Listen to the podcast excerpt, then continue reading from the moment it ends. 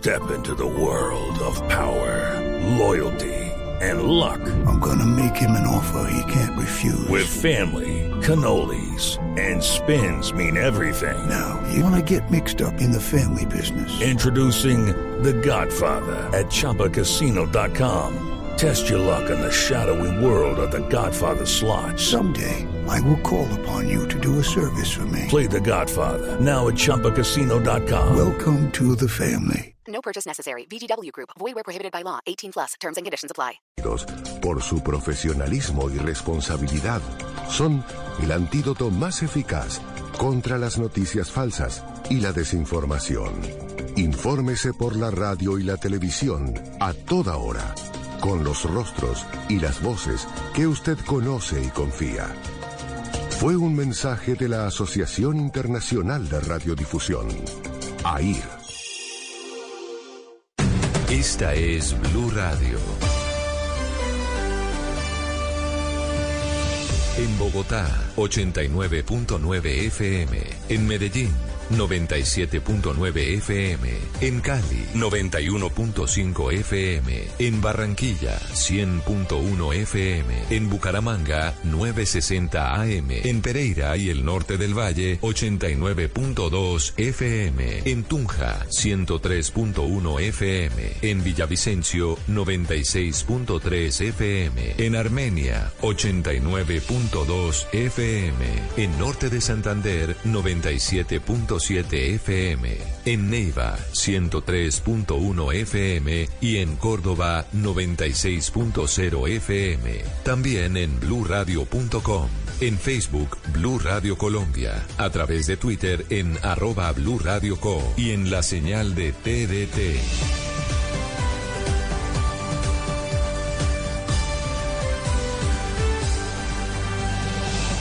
Blue Radio, la alternativa. Voces y sonidos de Colombia y el mundo en Blue Radio y bluradio.com, porque la verdad es de todos. 12 del día y un minuto. Arrancamos con eh, voces y sonidos a contarles las noticias eh, que han ocurrido en las últimas horas y para contarles también que este lunes está previsto que se convoque al Congreso a las sesiones extraordinarias en las que el gobierno del presidente Gustavo Petro presentará una serie de reformas que son de carácter social. Kenneth Torres, el ministro de Justicia, también hablando sobre estas reformas. Mire, Damián, pues hay que decir que uno de los primeros proyectos que se va a radicar en el gobierno del presidente Gustavo Petro es el que busca cambiar el sistema penitenciario y para lo cual ya se conoce un borrador del texto que tiene 85 artículos y que serán debatidos en las comisiones primeras del Congreso de la Cámara y del Senado, al igual que en las plenarias. Pues durante los últimos días o en las últimas horas lo que ha hecho el ministro es presentar este proyecto, en qué consiste, cómo se va a plantear y cómo se va a desarrollar y cuál es el objetivo principal que tiene al respecto. Pues esto fue lo que dijo Néstor Osuna con referente a ese proyecto. Tenemos un sistema puramente carcelero que ha hecho de las cárceles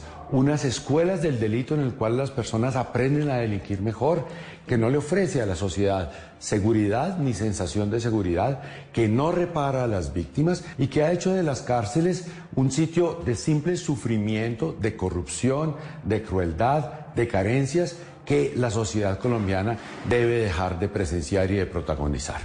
Mire, Damián, pues hay que decir de que este proyecto también trae algunas rebajas de penas para algunos delitos. Algunos serían esca escarcelables y otros serían beneficiarios para que las personas que estén ya justicia eh, judicializadas eh, puedan acudir a su casa en las horas de la tarde para trabajar durante los días y regresar la noche a la cárcel. Y durante los fines de semana podría visitar sus familias. Sin embargo, pues hemos consultado con algunos expertos, en este caso con los abogados, y dice que respaldan ese proyecto ya que lo que estaría haciendo es realmente resocializar a las personas que se encuentran privadas de la libertad, como lo, eh, lo dijo Francisco Bernate.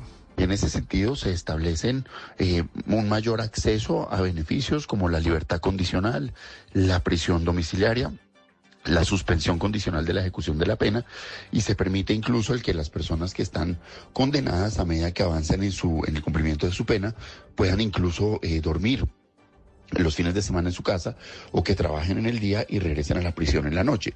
Adicionalmente, se establece la despenalización de algunos comportamientos como la injuria, la calumnia y el incesto y se introduce el enfoque de género en, el, en la política penitenciaria. Mire, Damián, recordemos que hay otros proyectos que también van a ser presentados por el gobierno nacional. Uno de ellos tiene que ver con la reforma al trabajo, la reforma también a la salud, la reforma pensional y el día de mañana está previsto que se radique el Plan Nacional de Desarrollo. Para eso, el día de hoy está previsto que en la Hacienda de Grande se reúna todo el ministerio del presidente Gustavo Petro y allí se dé definitivamente una luz verde para este Plan Nacional que será radicado hacia eso de las nueve de la mañana en la Plaza de Armas de eh, la eh, en la Plaza de Armas del Congreso de la República. Sí, señor Kenneth, muchas gracias. Y todo este proyecto ha generado bastante polémica.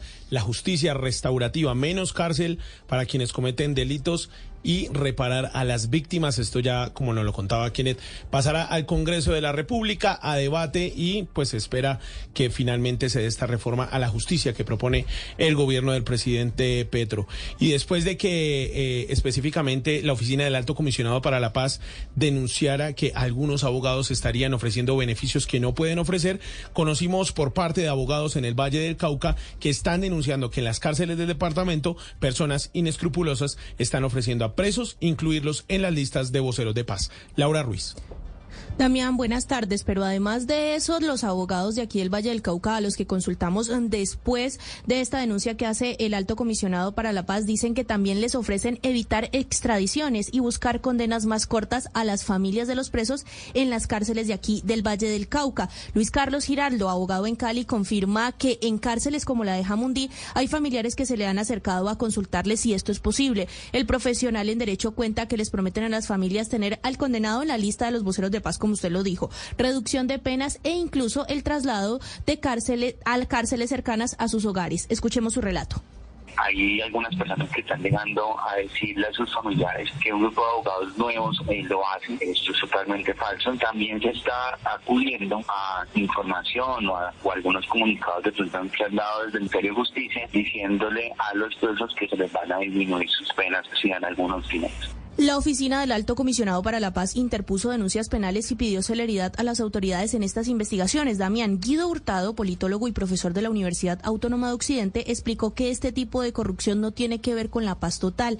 sino que es cómo se maneja la justicia en Colombia y que son casos que ya se han presentado antes. Escuchemos cómo en Colombia el sistema judicial adolece de unos fallos profundos porque está carcomido por la corrupción. Hemos visto noticias estos días, por ejemplo, de cómo algunas personas que están en las cárceles por narcotráfico están comprando salvoconductos vía eh, resguardos indígenas que les permite dejar las cárceles colombianas e ir a sitios de reclusión de, de especiales de los indígenas. En su denuncia, la Oficina Nacional del Alto Comisionado para la Paz explicó que a medida en que se concilie la política de la paz, van a seguir evidenciando este tipo de intentos de saboteo a lo que ellos como gobierno nacional tienen como propósito en todo lo que ya Gustavo Petro y su gobierno ha propuesto para la paz total, Damián.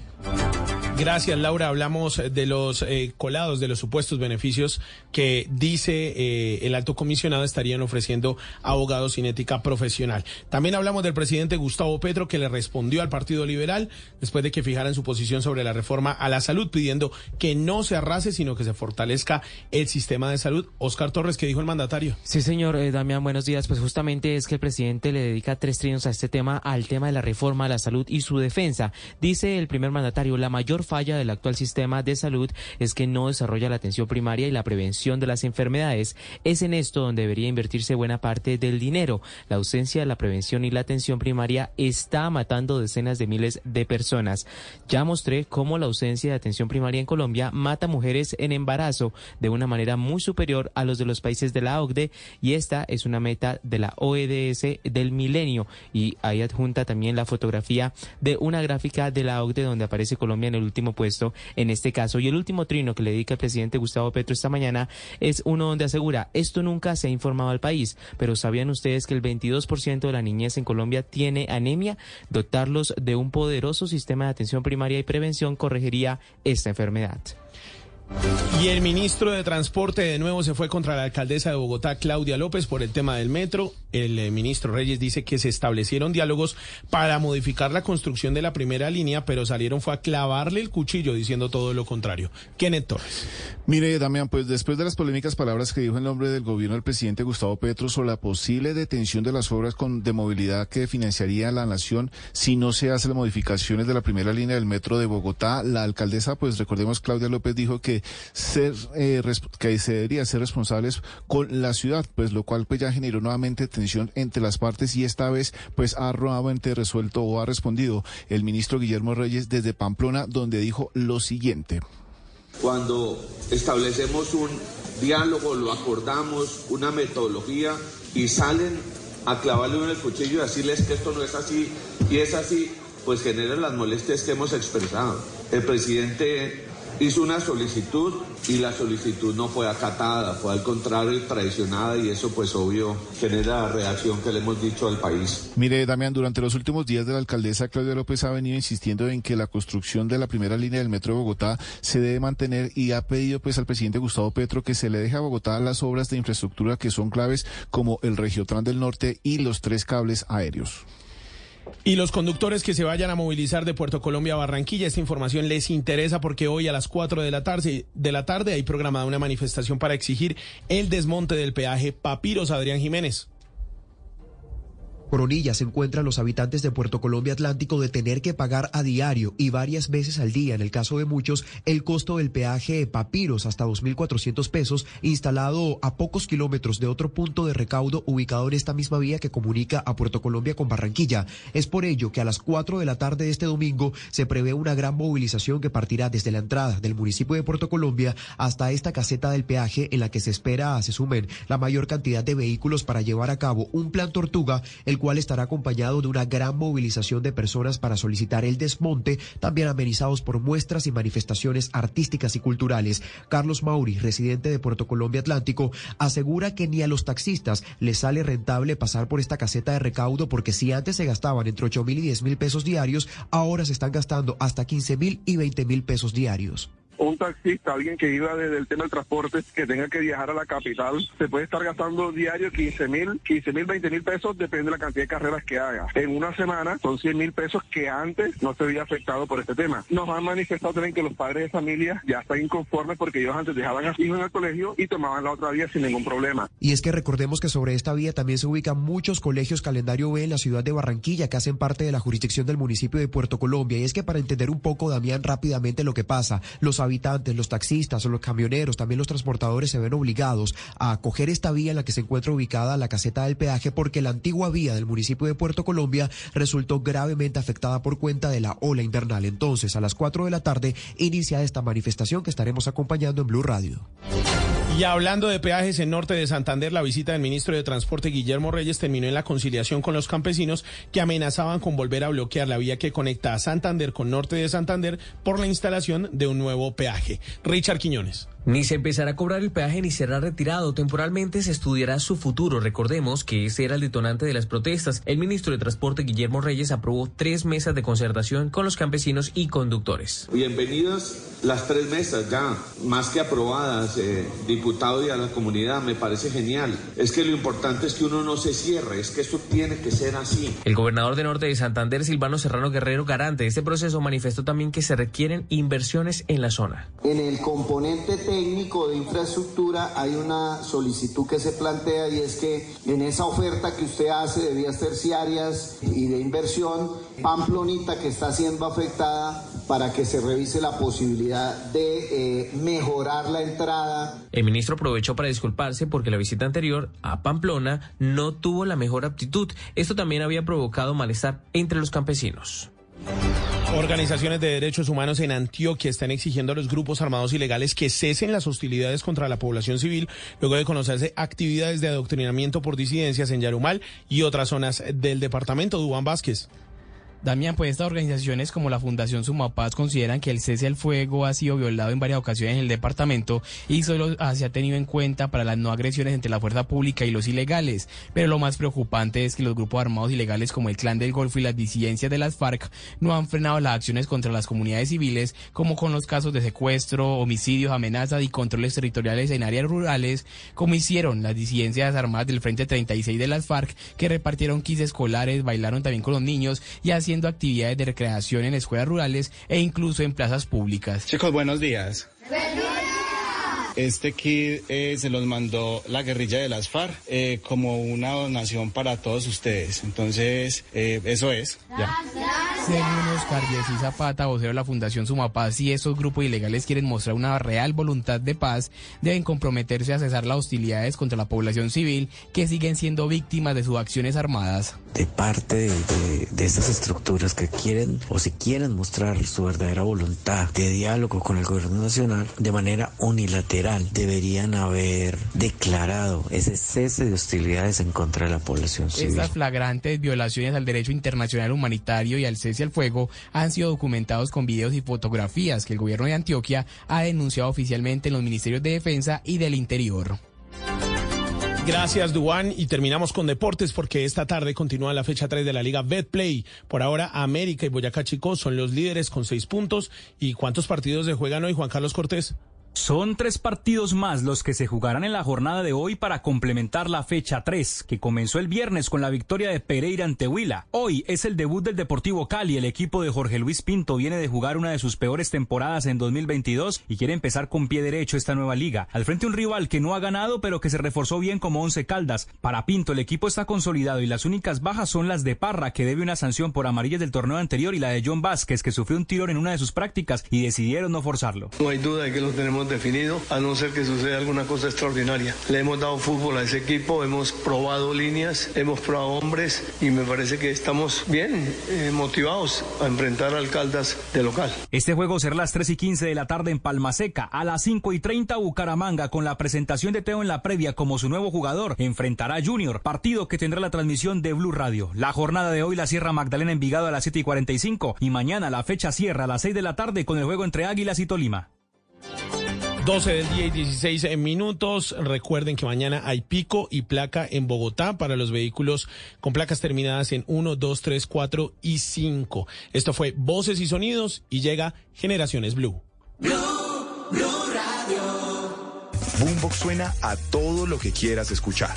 Desde tu celular, tablet, computador o parlante inteligente. Donde quieras, cuando quieras. Llegó Boombox Podcast, un mundo por escuchar.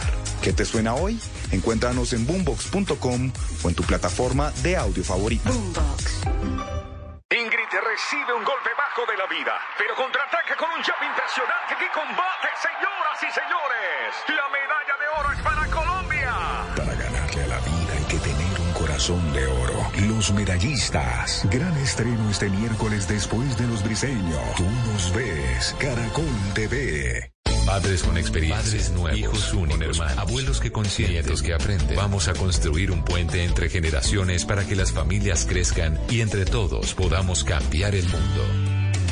Aquí comienza Generaciones Blue, con testimonios, guías, expertos e invitados que nos ayudarán a mejorar la vida en familia y las relaciones entre sus miembros. Generaciones Blue, estamos cambiando el mundo. Generaciones Blue, por Blue Radio y bluradio.com. La alternativa.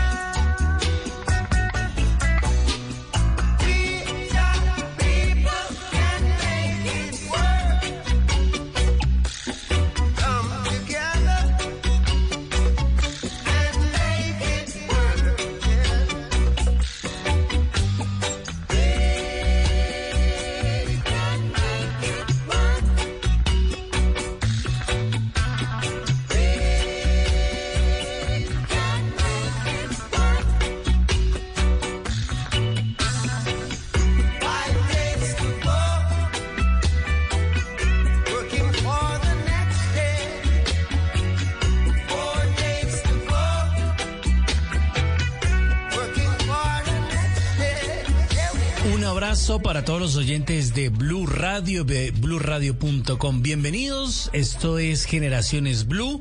Estamos escuchando a uno de los más grandes de la música en el mundo, Bob Marley con una canción que es el tema que vamos a tratar hoy. Work, canta Bob Marley y el tema va a ser del trabajo, pero más allá de cómo la influencia del maltrato laboral, del acoso laboral puede influenciar no solo nuestra salud, en nuestra salud mental, sino en nuestro relacionamiento con los compañeros de trabajo y también con nuestra familia, porque muchas veces llegamos a descargarnos cuando tenemos esos inconvenientes en nuestro trabajo, descargarnos con nuestra familia, también incluso con nuestros compañeros de trabajo. Hoy vamos a tener tres expertos con un tema de recursos humanos, con el tema de psicología y también con un abogado, un experto en tema de derecho laboral.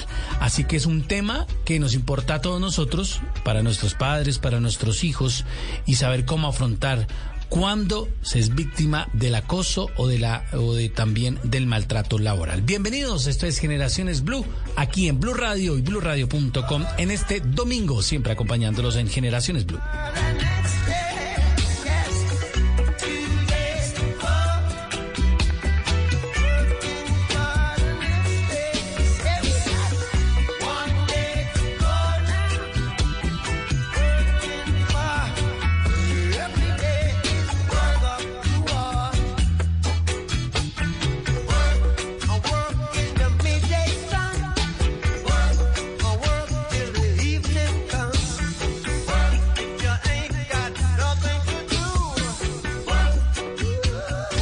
Estás escuchando Generaciones Blue.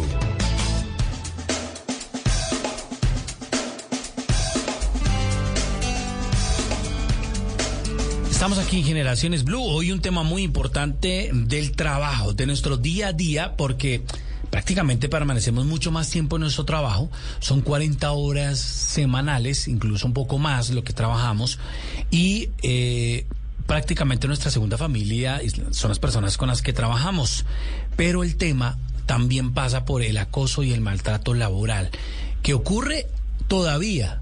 No debería existir en la modernidad porque hoy el tema de la felicidad de los trabajadores, como muchas multinacionales en el mundo, es garantía de un buen trabajo, garantía de creatividad, garantía de compromiso, garantía que esa persona se ponga la camiseta realmente y haga su trabajo con felicidad y los resultados son mejores. Nuestra primera invitada es Tatiana Prieto, ella es comunicadora social especialista en gerencia estratégica de marca de la Universidad de La Sabana. Y siendo eh, la gerente de fidelización de Book Colombia, Tatiana lidera toda la estrategia de posicionamiento y comunicación corporativa enfocada en la lealtad y felicidad de los clientes. Y hay un tema muy importante que es un nuevo ranking que mide la felicidad de los colaboradores, de los trabajadores. Tatiana, bienvenida a Generaciones Blue. Hola, ¿cómo están? Muchísimas gracias por la invitación. Bueno, Tatiana, ¿se puede hablar de felicidad en el trabajo? Claro que sí, claro que se puede hablar de felicidad en el trabajo. Digamos que esto es un poco el objetivo que nosotros perseguimos en Book y es crear lugares de trabajo más felices. Y es muy, muy importante que pues, todas las compañías y todas las organizaciones persigamos ese objetivo, pues porque si tenemos colaboradores felices, colaboradores motivados, obviamente se ven reflejados en los resultados y tenemos que perseguir ese equilibrio que tenemos que darle a los colaboradores, tanto vida personal y vida laboral, para que la misión de la, cada una de las compañías, de cada una de las organizaciones se haga realidad. Y muy importante el trabajo del comunicador social, especialmente eh, como usted, que es especialista en gerencia estratégica y toda la comunicación corporativa, y es llegar a una empresa decir dónde estoy, le hago un análisis, pero cuáles son esos pasos para los empresarios que nos están escuchando, para esos líderes de esas empresas, para llegar a tener esos colaboradores felices. Yo creo que todas las personas de talento humano, de todas las organizaciones, pues tienen un reto muy importante y cada vez eh, es más grande y es crear un ambiente laboral más sano, pero creo que gracias a la tecnología y somos creyentes de que la tecnología, la innovación nos han facilitado esas herramientas para que podamos hacerlo, ¿sabes? Para que podamos em, llegar más a ese objetivo y digamos que ese es uno de los propósitos que tiene facilitar ese journey, facilitar ese, ese trabajo a, a, las personas de gestión humana, a las personas de talento de las, de las organizaciones para que puedan tener diferentes herramientas donde puedan trabajar todo el tema de encuesta y clima organizacional para que efectivamente veamos cómo está el ambiente, cómo está ese equilibrio, que podamos ver los desempeños, que podamos tener una cercanía cada vez más con los colaboradores y que podamos tener ese termómetro porque eh, tenemos que ir todo el tiempo evaluando y tener ese termómetro para generar esos planes de acción que nos ayuden a cerrar esas brechas que pueden haber dentro de las organizaciones. ¿Cómo debe estar conformado un equipo para eh, tratar el tema y analizar el tema de la, del clima laboral? Eh, digamos que no hay una fórmula única de cómo debería estar organizado el equipo. Digamos que eh, hay muchos tipos de organizaciones, muchos tipos de, de jerarquías y cómo está compuesto un equipo de talento humano. Sin embargo, sí existen eh, diferentes herramientas que puedan apoyar y que puedan ayudar a eso. Y una de las cosas que un poco eh, traíamos también hoy, que queríamos compartir pues, con todos los que nos están escuchando, es una herramienta como lo es Building Happiness, que es la encuesta de la felicidad, que nos ayuda a medir esa felicidad que tienen nuestros colaboradores al interior. Así todo el equipo de talento humano, independientemente de cómo está conformado, puede validar si efectivamente se siente ese equilibrio vida personal, vida laboral dentro de las organizaciones y los colaboradores se sienten comprometidos y se sienten valorados. Y también hay algo que ya las organizaciones no pueden dejar atrás y es que efectivamente sí, los colaboradores perciben que esa organización está dejando una huella positiva en el mundo. Y eso es lo que estamos buscando a partir de estas herramientas como el Building Happiness y es poder dar, esa, como esa, esa táctica para todas las personas de talento humano que puedan medir y puedan verificar esto entre sus organizaciones. ¿Cuál es la garantía y esos casos cuando uno se encuentra con una compañía o una empresa y sus trabajadores realmente son felices? Mm, yo creo que la garantía efectivamente es tener un, llegar a los resultados, tener una buena marca empleadora y es que ya no basta eh, con que sea solamente el gerente o el dueño de una compañía el que habla bien, sino que el voz a voz y lo que y las diferentes herramientas, redes sociales que tenemos ahora disponibles nos ayudan a que sean los mismos colaboradores que den fe de lo que está pasando en el trabajo y obviamente eso repercute en todos los resultados de una compañía, tanto en posicionamiento, tanto en competencia, tanto en resultados ya sea económicos, tangibles o intangibles. Bueno, este nuevo ranking que mide la felicidad de los colaboradores, ¿cuáles son las fechas y cuándo vamos a conocer los resultados? Claro que sí, bueno, igual les hago una invitación a todas las pues a todos los líderes de talento humano o a todas las personas que están dentro de una organización para que lleguen el mensaje. La encuesta Building Happiness está abierta, todavía hay inscripciones abiertas, estarán hasta el 31 de marzo abiertas. Eh, ahí vamos a cerrar las inscripciones y luego vamos a activar toda esta encuesta todas las empresas participantes. Esperamos que participen más de 700 empresas a nivel LATAM y los resultados se estarían dando a conocer en el mes de junio.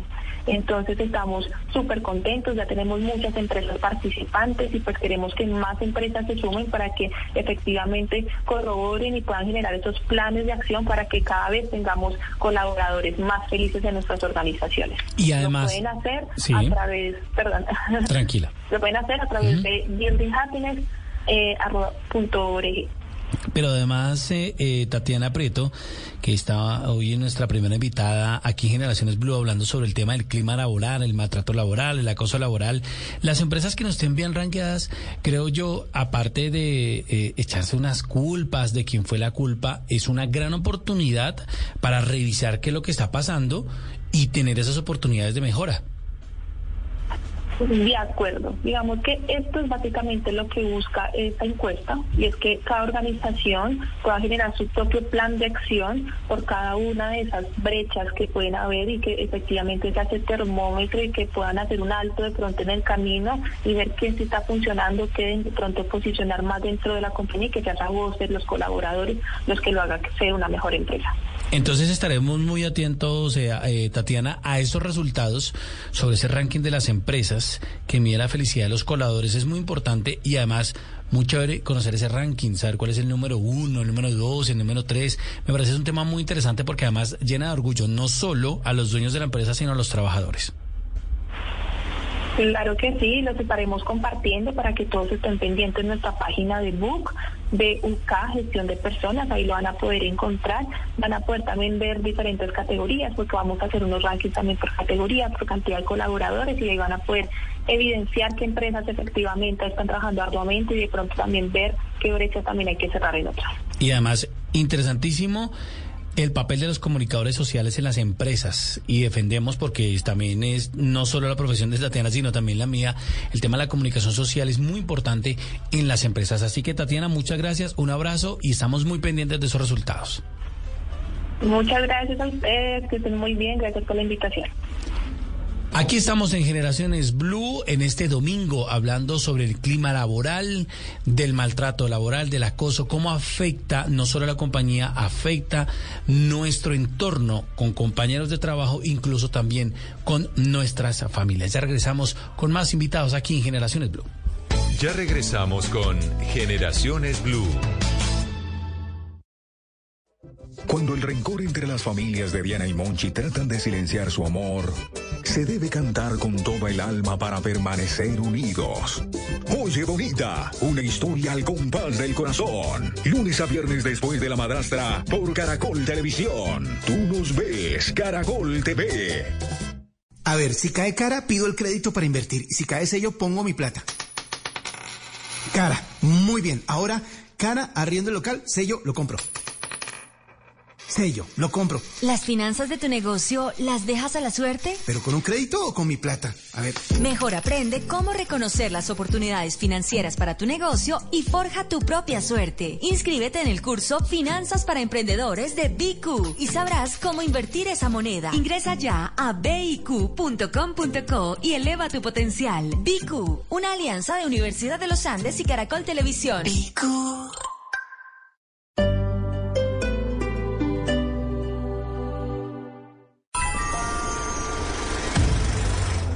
Cine. Videojuegos. Cómics. Tecnología. Series. Todo esto y mucho más lo pueden encontrar en la caja de los cómics, el espacio de Blue Radio para la fantasía, para salir de la monotonía y viajar a lugares mejores, a lugares donde todo es posible. Soy Miguel Garzón y puede escucharnos en todas las plataformas de audio. Boombox.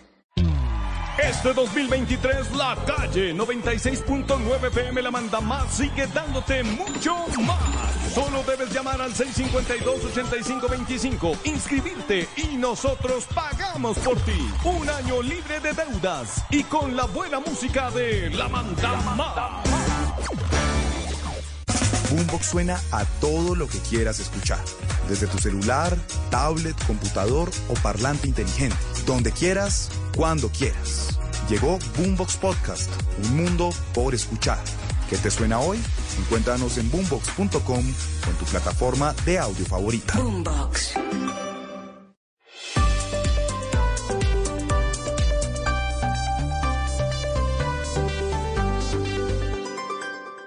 Si tienes dudas de un trabajo en el exterior o sufres algún tipo de violencia relacionada con la trata de personas, busca ayuda llamando al 018 52 2020. Proteger la vida de las personas no se puede quedar en palabras. Un mensaje de responsabilidad corporativa de Caracol Televisión. Acompáñanos a celebrar las aves y la cultura en la novena Feria Internacional de Aves Colombia Fair 2023. Del 16 al 19 de febrero en el Zoológico de Cali. Charlas, talleres, salidas de observación de aves, exposiciones de arte, muestra comercial. Más información e inscripciones colombiaberfair.com. Organiza Asociación Río Cali.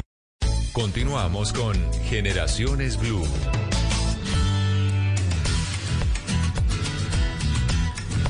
Continuamos aquí en Generaciones Blue en este domingo al mediodía con un tema muy importante que debe ser prioridad para la familia, debe ser hablado en familia cuando estamos hablando de maltrato laboral, de acoso laboral, de clima laboral, porque eso también nos implica la relación con compañeros, con familia y también con amigos. Por eso invitamos a esta hora al psicólogo David Bonilla. Doctor Bonilla, gracias por estar aquí en Generaciones Blue a través de Blue Radio y BlueRadio.com. A ustedes muchísimas gracias por la invitación. Qué gusto estar con ustedes. Es un tema, doctor Bonilla, que se comenta entre compañeros de trabajo muchas veces, pero no se toca con el tema de la familia y no le damos la importancia psicológica que tiene un tema del clima laboral y más cuando hay maltrato o cuando hay acoso laboral. De acuerdo, y mira cómo estos factores al final del día, bueno, hoy voy a, voy a arrancar como por acá, y es, hoy un poco las empresas ya han entendido que son temas que hay que evaluar, que los resultados de esas evaluaciones pues tienen una implicación en el rendimiento laboral de las personas. Por ejemplo, cuando hablamos del riesgo psicosocial extralaboral, son todos esos componentes que tienen que ver con el trabajo, pero que tienen o que están relacionados con lo que pasa en nuestro entorno. Entonces, las empresas parece como que si se hubiesen olvidado de que el, el empleado está en ese entorno y que todo lo que pasa alrededor de su pareja, su familia, sus hijos, como que afecta las relaciones laborales. Y con esto que tú mencionas, lo que empezamos a ver es que aumentan las dificultades en la relación de pareja, aumentan los temas, por ejemplo, de maltrato intrafamiliar, la violencia con los niños. ¿Por qué? Pues porque de alguna manera los adultos no gestionan adecuadamente sus emociones y lo que hacen es descargarse con ese grupo que al final de alguna manera son un poco más indefensos, ¿no? Porque pues en, el trabajo qué bueno sería de pronto algún día eh, que se saliera uno de casillas y poderle decir lo que uno quiere al jefe de la manera que, que debería ser, pero la gente por lo general se, se contiene y es en su casa donde terminan explotando. Claro, ese tema que usted maneja muy bien, que es el síndrome burnout, ¿tiene que ver algo con el estrés laboral también? Sí, mira que el, el, síndrome aparece por lo general en las personas que están al servicio de otros, es decir, los que están en relación con el público, las personas que atienden clientes, en el personal médico, por ejemplo, el personal sanitario, y pues ahora que venimos saliendo de todo el tema de la pandemia, fue uno de los síndromes que más se, se popularizó, porque pues, se popularizó en el sentido de que la gente empezó a hablar más de eso, porque es un tema de agotamiento físico permanente. ¿Sí? Entonces, el te, quemas, que realmente ese es como el, concepto eh, traducido, es el síndrome del quemado, y es porque ya tú no quieres, digamos que generar ninguna respuesta ante otros, eh, digamos, factores eh, asociados a tu vida. Entonces eh, vas a trabajar porque toca trabajar, llegas a tu casa porque toca llegar a la casa y pues ahí ya tenemos una dificultad bien, bien seria alrededor de eso. Claro, y esas dificultades, ¿cuándo se empiezan a observar, eh, eh doctor Bonilla? Bueno, mira, hay dos cosas. Lo primero es cuando alguien de la familia o del trabajo empieza a mencionar porque por lo general nosotros nos hemos acostumbrado a que el trabajo es sufrimiento, ¿no? Entonces, eh, creo que mucho desde las creencias los padres nos decían, no, usted se tiene que aguantar, eh, pues usted tiene que hacer lo que tenga que hacer por estar en el trabajo. Y uno como que eh, ha asociado a que esos momentos de trabajo dolorosos, displacenteros, donde uno se siente aburrido, es normal. Entonces como que uno lo normaliza. La gente que está alrededor es que empieza a decirle a uno como, oiga, yo lo veo a usted como más cansado, yo veo que usted todo el tiempo está un poco más irascible, usted eh, antes salía y ahora no sale, eh, yo he visto que usted ha dejado de comer. De pronto algunas señales que uno empieza a tener es, no sé, eh, antes no me dolía tanto la cabeza y ahora estoy mucho tiempo con dolor de cabeza, con migraña. Pero si tú lo piensas, la mayoría de nosotros lo normalizamos. Ah, estoy como estresado, me duele la cabeza. ¿Eso que No, es el trabajo. Entonces, como que esos son los síntomas que uno tendría que empezar a darse cuenta. Dolores musculares. Sí, por ejemplo, si, si nosotros le preguntáramos, si hiciéramos una encuesta de cuántos de nosotros hemos reportado un dolor de espalda, un dolor de cuello, me duele el hombro, me duele el brazo, pero uno lo normaliza.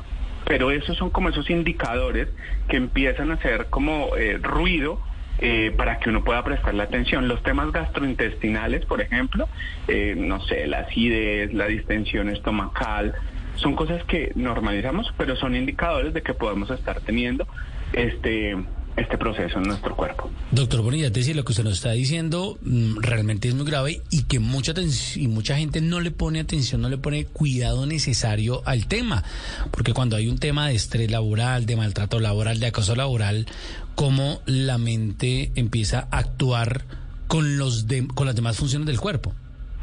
De acuerdo, y mira que nosotros hemos dicho, digamos que hay como una cosa y es el procesamiento de las emociones y de los pensamientos hace que nosotros generemos conductas que van en contra de nuestra salud.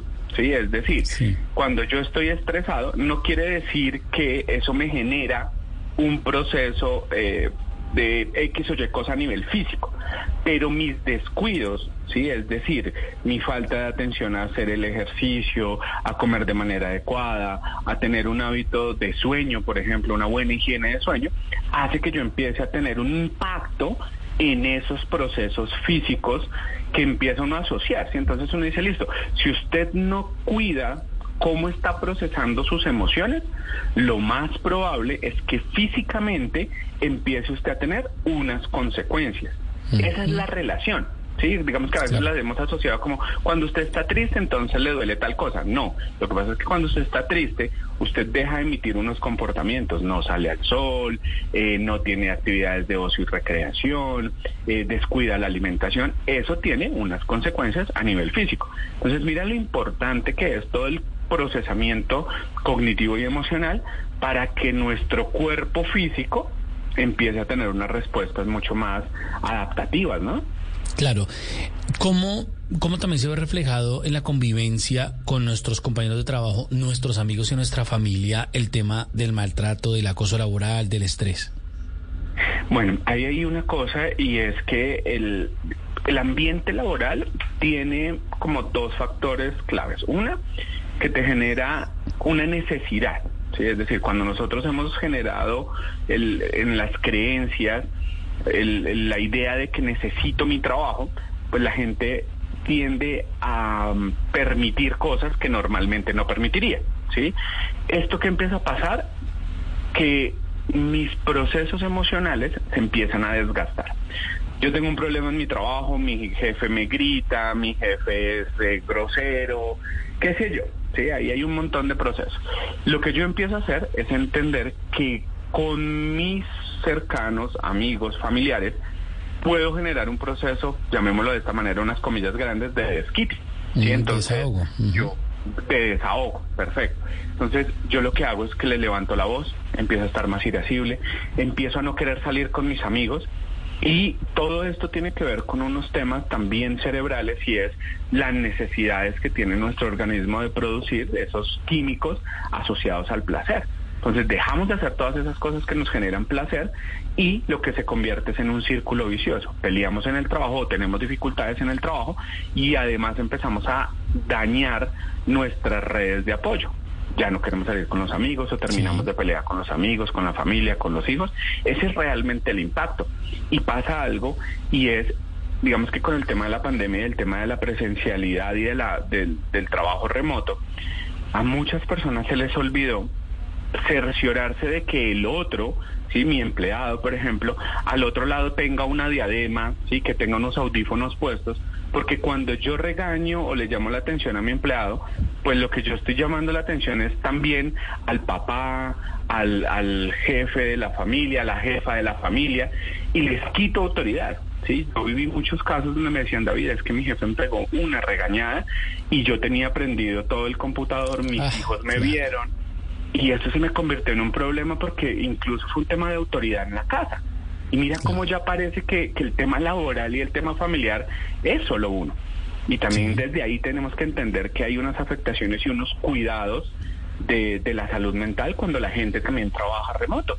Claro, Sí, además que mm, mm, después de la pandemia prácticamente se han incrementado el trabajo remoto el trabajo, muchos coworking, también el trabajo en casa después de la pandemia, también por muchos eh, temas de efectividad y de, ahorro de recursos. Pero, doctor David Bonilla, psicólogo, ¿cómo trabajar desde la familia cuando yo observo que mi papá, mi esposa, mi esposo, incluso mis hijos están siendo víctimas del maltrato, del acoso laboral? Bueno, si ya hemos identificado el, el tema de acoso laboral, yo lo que le digo a la gente siempre es, mire, son dos tareas que tenemos que hacer. La primera es un ejercicio psicológico, es decir, hay que ir a terapia. ¿Por qué? Porque esto se puede desencadenar en un episodio de estrés agudo, un cuadro de ansiedad, Eh, tengo algunos pacientes, por ejemplo, que han desarrollado algunos trastornos del estado de ánimo, una depresión, una depresión profunda. Gravísimo. Entonces, gravísimo, claro, porque pues es que el trabajo recorre, recorre casi que todas las áreas de nuestra vida, el dinero, la realización personal, bueno, vemos que todo eso. Esa es como la primera parte, que es la parte psicológica, que sí o sí hay que atender. Pero por el otro lado, yo siempre les digo, es, si usted está viviendo acoso laboral, esto no es de meterle ganas, esto no es de ponerle buena intención, de, de tranquilo que esto va a pasar, hay que generar acciones legales, porque es un delito. Sí, y es un delito que se debe denunciar, es un delito al que se le debe hacer un seguimiento, sí, las, digamos que las ARL, eh, todos los programas que se tienen a nivel organizacional apuntan a que eso no se presente, sí, es decir, hay una implicación para la, para la organización o para la entidad cuando las personas están presentando real temas de acoso laboral. Entonces hay que prestarle mucha atención porque mira que a veces incluso estos temas de acoso laboral terminan en unos temas de violencias basadas en género, en, bueno, todo lo que nosotros vemos todo el tiempo que pues que no es necesario y que hay que prestarle atención de manera legal y psicológica. Y además se necesita el apoyo de la familia, ¿no? De acuerdo, de acuerdo. Entonces ahí como familia, ¿qué podemos hacer nosotros? Primero, entender que no es un tema que se, que se quita con dos palmaditas en la espalda, que hay que acompañar a la persona diciéndole, oye, ven acá, yo veo que no estás comiendo. Entonces un poco la pregunta que tú me hacías es, ¿cómo, cómo la familia, los amigos, los hijos, empezamos a tener como unas claridades? Entonces, eh, esos espacios de comida, ¿para qué? Para poder darnos cuenta que nuestra familia está comiendo bien. Esos espacios donde decimos, listo, ya es hora de dormir y tenemos una rutina de sueño. Esas actividades extralaborales, ¿sí? la salida de pronto a un parque, a caminar, que son esos espacios donde nosotros nos damos cuenta cómo está funcionando nuestra familia. ¿Sí? Si yo llego a comer y mi hermano, eh, no sé, no, no comió hoy y es una persona que tiene siempre muy buen apetito, pues ya prendemos una, una lucecita amarilla. Ya lleva dos días, ya lleva tres días, oye, ¿qué pasa contigo? Y esos canales de comunicación que al final son los que van a garantizar nuestra salud mental en cualquier escenario, pues son los que nos permiten decir, oiga, sí, estoy mal. ¿sí? Y dejamos de normalizar el dolor de cabeza, el dolor estomacal. Eh, es que mi jefe me hizo llorar. Oye, ¿por qué tenemos que normalizar el sufrimiento? Sí, se vuelve paisaje. Se vuelve paisaje. Entonces uno dice, no, o sea, pues es que usted va a trabajar, usted tiene un contrato, usted le pagan por un tiempo y por unas actividades, oye, pero no te tienen por qué maltratar, no te tienen por qué gritar, no te tienen por qué humillar no, es que él es grosero. No, pues que no tendría por qué ser grosero. Claro. El respeto es para todos. Correcto. Y desde ahí es donde yo digo, en el momento en el que nosotros entendemos que es una relación, es un, es un negocio. ¿sí? Tú me contratas a mí por un tiempo, por unos conocimientos. ¿Yo qué debo hacer? Eso, lo que sé, para lo que me contrataron, y tu tarea es pagarme.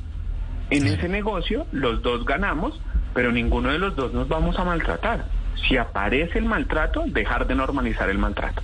Bueno, doctor eh, David Bonilla, psicólogo que nos acompaña a esta hora en Generaciones Blue, ¿qué recomendarles? Porque muy seguramente nos están escuchando también eh, personas que son jefes, personas que son dueños de empresa.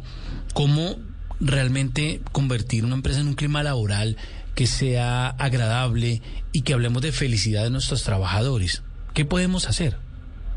Bueno, lo digamos que hoy las organizaciones han hecho unos ajustes interesantes. A mí me parece que la primera tarea es que cuando hablamos de competencias, ¿cierto? A nivel organizacional, las competencias blandas, las, las competencias gerenciales, así como en la escuela, hoy debemos en las organizaciones hablar de competencias emocionales.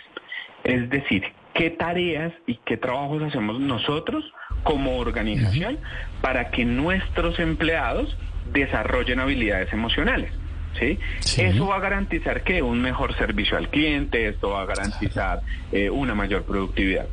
Ese concepto de felicidad organizacional, para mí, se relaciona con que, primero, cumplamos con lo que se le con lo que se le ofreció a las personas, ¿sí? Si usted le ofreció un horario de 8 a 5, pues cúmplale el horario. Eso es felicidad laboral. Si usted le ofreció un salario, págale el salario el día que usted le ofreció.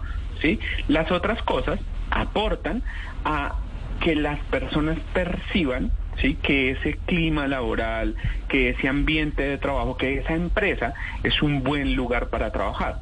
¿Por qué? Porque además de eso, entonces tienen unos programas de bienestar súper interesantes, unos procesos de formación interesantes. El trabajo, por ejemplo, en manejo del estrés, se tiene que convertir en casi que esa tarea que se hace todos los meses, por lo menos dos veces al mes. Sí. Que la gente aprenda a respirar, que aprenda a hacer ejercicios de atención plena, que aprenda a comunicarse. Sí, que al final son ejercicios de gestión emocional. Entonces yo creo que la, la felicidad en el, en el trabajo se logra cuando cumplimos lo que prometemos y además garantizamos esas competencias emocionales para los empleados. Mire, le voy a poner un ejemplo acá en Blue Radio. Vienen en algunas semanas, eh, varios días al mes, unos expertos que son en masajes corporales. Entonces uno está en su puesto de trabajo, le dicen a uno que se estire y le empiezan a hacer unos esos masajes que a mí me encantan, se lo digo, doctor Bonilla, y uno queda como nuevo. Queda uno, pero muy chévere que las empresas también se, se- preocupen por esos temas de un, un tema de un simple masaje, pero cuando uno hace el masaje uno queda como nuevo. Sí, y mira que eso, por ejemplo, son esas prácticas que me encanta cuando tú dices, y a mí me encanta y lo recibo. Pero uno ve en compañeros que les dicen, vamos a hacer la pausa activa. En el caso tuyo, el masaje, Sí, sí, sí, en otros hacen una pausa para hacer yoga, para hacer digitopuntura, qué sé yo, alguna práctica que se pueda hacer en 15, 20 minutos de parar. Yo siempre le digo a los empleados, les digo, oiga, paren y hagan la pausa activa porque realmente esos 20 minutos son los que la empresa le está regalando a usted para que cuando usted se jubile o se vaya de la empresa no tenga una enfermedad laboral. Buenísimo, sí. Eso suman, esos minuticos suman. Claro, porque tú llevas dos horas sentado al frente del computador, muchas veces con unas pésimas posturas, te has tomado, qué sé yo, y te dicen, hey, párate, respira, estira las manos, eh, la mirada que vaya lejos. Pero muchas personas, apenas llegan las personas de pausas activas, es como, ay, qué pereza. No, este es el momento de salir a tomarse el tinto y fumarse un cigarrillo. Yo les digo, no, este es el momento que nos regalan para que realmente pues nuestros procesos personales sea llegar a la casa con una mejor disposición, el masajito, imagínate uno después de un masaje que termine la jornada laboral, llega uno a la casa un poco más tranquilo, a tener mejores relaciones familiares. Claro, y además todo es un tema importante, no solo físico también, sino el tema psicológico y cada vez más las empresas le están realmente poniendo atención al tema psicológico de sus empleados, doctor Bonilla. Sí, mira, nosotros, por ejemplo, en los últimos años hemos tenido la fortuna de acompañar muchas empresas de- de- del Estado, empresas privadas, en crear esos programas de bienestar.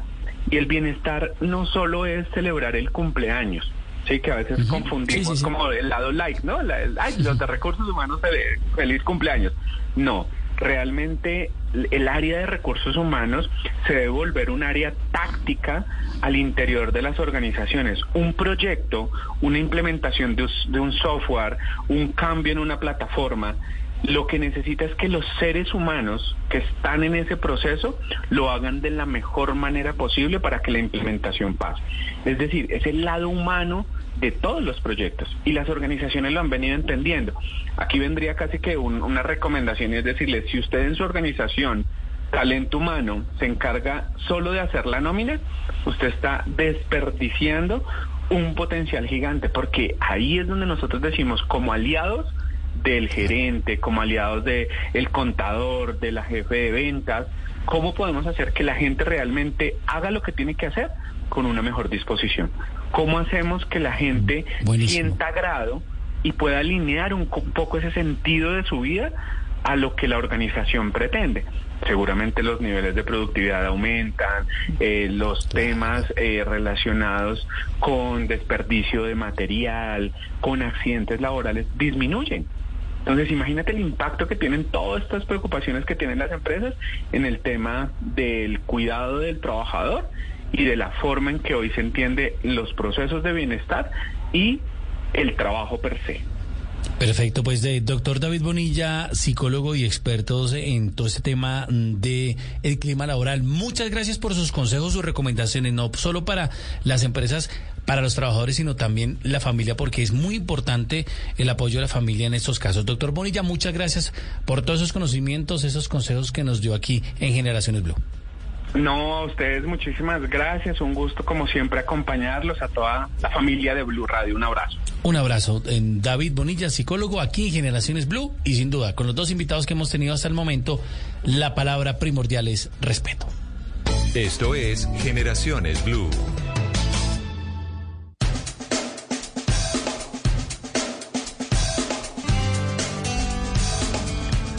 Gracias eh, por seguir aquí en sintonía con Blue Radio y BlueRadio.com. Aquí estamos en Generaciones Blue todos los domingos después del mediodía, después de las dos y cuarto. Estamos con temas interesantes para la familia, temas para esa familia moderna que no podemos descuidar. Hoy estamos hablando del clima laboral, del respeto laboral, del acoso laboral, también del maltrato laboral. Son temas muy importantes que hoy las empresas cada vez más, desde hace algunos años, le están poniendo un cuidado muy especial y son sus prioridades e incluso también en muchas son eh, primordiales y están en sus metas cada año, cada dos años, cada tres años, el tema del clima laboral para mejorar la productividad en cada una de las empresas. Y también nos importa a nosotros como familia porque queremos ver a nuestros familiares, hijos, papás, esposo, esposa, felices en su trabajo y felices con lo que hacen. Estábamos eh, primero con una comunicadora social en todo el tema de experta en gestión, luego con un psicólogo con los temas importantes del clima laboral y ahora tenemos uh, al doctor Daniel Merchan Guerra, egresado de la Universidad de Ciencias Aplicadas Ambientales de Sutca, con más de 15 años de experiencia en asesoría integral en temas de derecho al trabajo. Doctor Merchan, bienvenido a Generaciones Blue. Hola, buenas tardes, ¿cómo vamos? Bien, muchas gracias. Gracias por aceptar esta invitación aquí en Generaciones Blue con un tema muy importante que es el clima laboral, que es eh, el tema del maltrato y el acoso laboral. Usted lleva 15 años en experiencia en estas asesorías de derecho al trabajo. En los últimos años, ¿cómo hemos observado el tema del maltrato y el acoso laboral en las empresas en el país? Eh, sí, efectivamente, digamos que cada vez más eh, las empresas se han preocupado por eh, analizar y por implementar todas las medidas que la ley y la jurisprudencia han venido desarrollando eh, para prevenir precisamente el acoso laboral, el maltrato laboral al interior de las organizaciones y de las empresas. Eh, es muy importante eh, tener en cuenta que las empresas deben, tienen como obligación implementar y constituir dentro de sus empresas los comités de convivencia laboral, que son los organismos encargados de adelantar y de investigar y de ayudar a la empresa para ese mejoramiento en el ambiente laboral. Claro, hoy en temas judiciales, jurídicos, la justicia realmente le está poniendo el cuidado a los temas de maltrato y acoso laboral.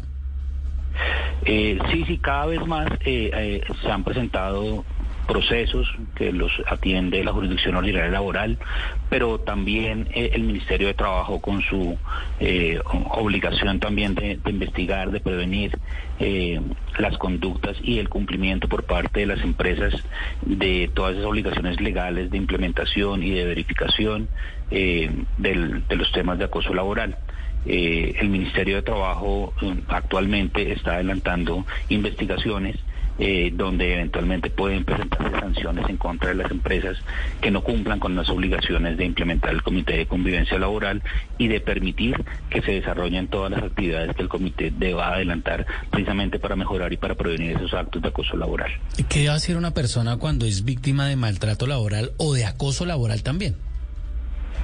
Eh, lo primero es eh, identificar eh, que al interior de su empresa, de la organización donde presta sus servicios, efectivamente se haya constituido el Comité de Convivencia Laboral.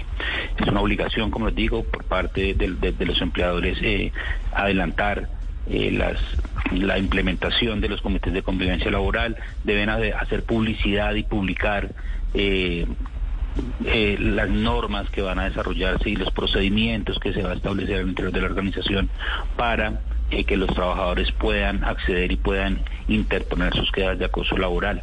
De hecho, eh, los trabajadores deben participar activamente en la conformación del Comité de Convivencia Laboral. El Comité de Convivencia debe estar eh, por representantes tanto del empleador como de los trabajadores. Y los trabajadores eligen a sus representantes para que sean la voz y, estén atentos también a todo el desarrollo de los temas eh, y, la, y, la, investigación de las quejas de acoso laboral. El Comité de Convivencia Laboral es un ente autónomo, no es un ente que esté administrado o, que deba estar bajo eh, eh, las órdenes del empleador, no. Por eso es un, un cuerpo colegiado bipartita donde de manera objetiva se deben adelantar las investigaciones de todas las quejas de acoso laboral que presente el trabajador. Pero a la pregunta concreta, el trabajador deberá interponer su queja de acoso laboral, ojalá por escrito, ante el Comité de Convivencia Laboral, donde describa claramente cuáles son los hechos que considera eh, son actos de acoso laboral, de acuerdo con la Ley 1010 de 2006, eh, en la medida de lo posible eh, generar también, e incluir las pruebas que considere tener frente, que demuestren esos hechos, eh, podrá, poder podrá pedir testimonios también de compañeros de trabajo, personas que hayan conocido de esos hechos y con base en eso el comité pues deberá reunirse de manera extraordinaria y analizar esa queja de acoso laboral. A la pregunta concreta, el trabajador deberá presentar una, una, una, solicitud por escrito presentando sus, sus hechos y sus pruebas. Doctor de Daniel Marche, eh, Merchanguerra, ¿Cuál es la diferencia entre el acoso laboral y el maltrato laboral? Eh, el acoso laboral es, es, es, el género, ¿cierto? Y, el, y del acoso laboral se derivan diferentes modalidades del acoso laboral que están contempladas en la ley 1010 de 2006 en el artículo mm, segundo. Entonces, el acoso laboral es el, el género y se deriva eh, o puede constituir acoso laboral el maltrato laboral, la persecución laboral, la discriminación laboral, el entorpecimiento laboral, la inequidad laboral y la desprotección laboral. Todas estas modalidades son modalidades de acoso laboral. El, el maltrato laboral es una modalidad dentro del acoso laboral. Mm, ok. ¿Y, qué, y qué, cuáles otras existen más? Eh, tenemos esas seis modalidades definidas por, por, por la ley 10 de 2006, las que les acabo de, señalar, el maltrato laboral, la persecución laboral, la discriminación, el entorpecimiento, la inequidad y la desprotección. Son seis modalidades que contempla la ley 10 de 2006 frente al acoso laboral. El maltrato laboral lo podemos entender como todo acto de violencia contra la integridad física o moral, la libertad física o sexual y los bienes de quien se desempeñe como empleado o trabajador. La persecución laboral, podemos entenderla como toda conducta eh, cuya característica tiene la arbitrariedad que permite inferir el propósito de inducir la renuncia del empleado. La discriminación laboral, como todo trato diferenciador por razones de raza, género, de edad, origen familiar o nacional. Eh, eh, tenemos el entorpecimiento laboral, que es otra de las modalidades, que es toda aquella acción tendiente a obstaculizar el cumplimiento de la labor o hacerla más gravosa o retardada. La inequidad laboral, por ejemplo, la podemos entender como la asignación de funciones o menosprecio del trabajador. No sé, por ejemplo, eh, yo tengo un cargo administrativo y mi jefe me dice, venga, hágame un favor y vaya me lavo el carro. Entonces, pues ahí tenemos mm, una asignación de funciones ostensiblemente diferentes al para las cuales estoy contratado, pero con esa intención de generar eh, que el trabajador renuncie.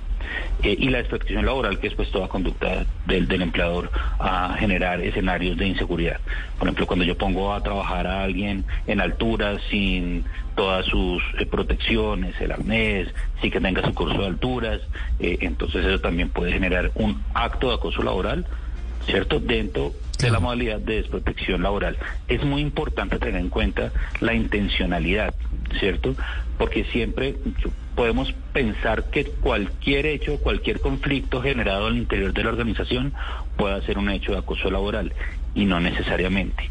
Es importante tener la intención que tiene el actor de acoso laboral frente a la persona eh, que está quejándose de que está siendo víctima de acoso laboral. Entonces también ahí está el, la importancia de poder identificar cuando estamos frente a un hecho de acoso laboral o cuando eventualmente frente a una situación particular que se presentó en algún momento. No sé, uno de pronto puede llegar de mal genio de su casa, por ejemplo, y no le contestó bien a, la persona que, se encontró en la entrada.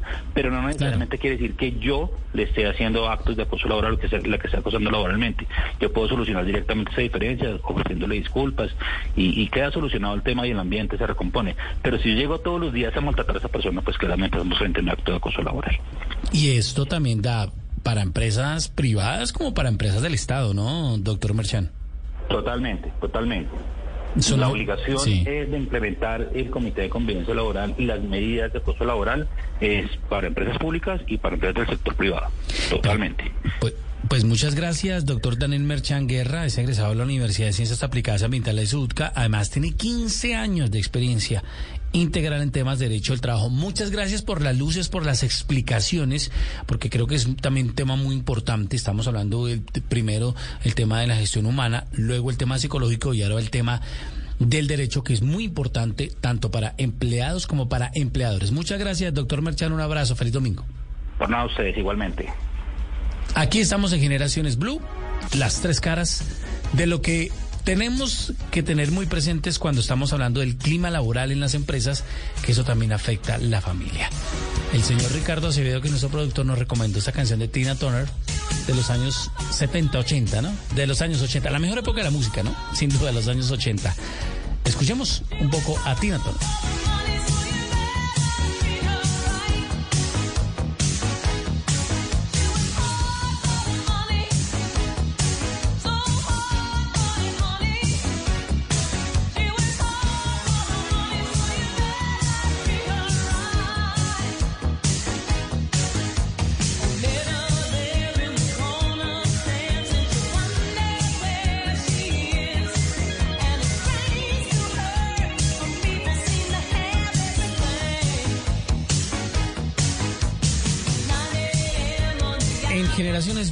Hoy en este domingo tuvimos tres invitados muy especiales para hablar del clima laboral. Primero, una especialista en gerencia estratégica que es muy importante, como el tema y las vicepresidentas o las gerencias de recursos humanos cada vez más están implementando ese tema de la felicidad en los empleados. Luego tuvimos a un psicólogo que nos contaba las gravedades que puede tener un trabajador, todo lo grave que puede ocurrir en su entorno familiar, en su entorno psicológico y su entorno emocional incluso de su salud, para el tema del maltrato y el acoso laboral. Y finalmente un abogado experto explicándonos cuáles son los derechos de esos trabajadores y cuáles son los deberes también de los empleadores, pero también los deberes de los trabajadores. Así que a ustedes muchísimas gracias. Es un tema muy importante que cada vez está más en auge y mejorando en el país. Esto es Generaciones Blue. Ricardo Acevedo y Laura Ropero estuvieron en la producción. Quien les habla, Leonardo Sierra. Un abrazo gigante. Feliz domingo y dentro de ocho días, después de las doce y cuarto, volvemos a escucharnos con otros temas. Esos temas importantes que le importan a la familia. Nos despedimos en este domingo con Tina Toner. Generaciones Blue. Gracias. Un abrazo.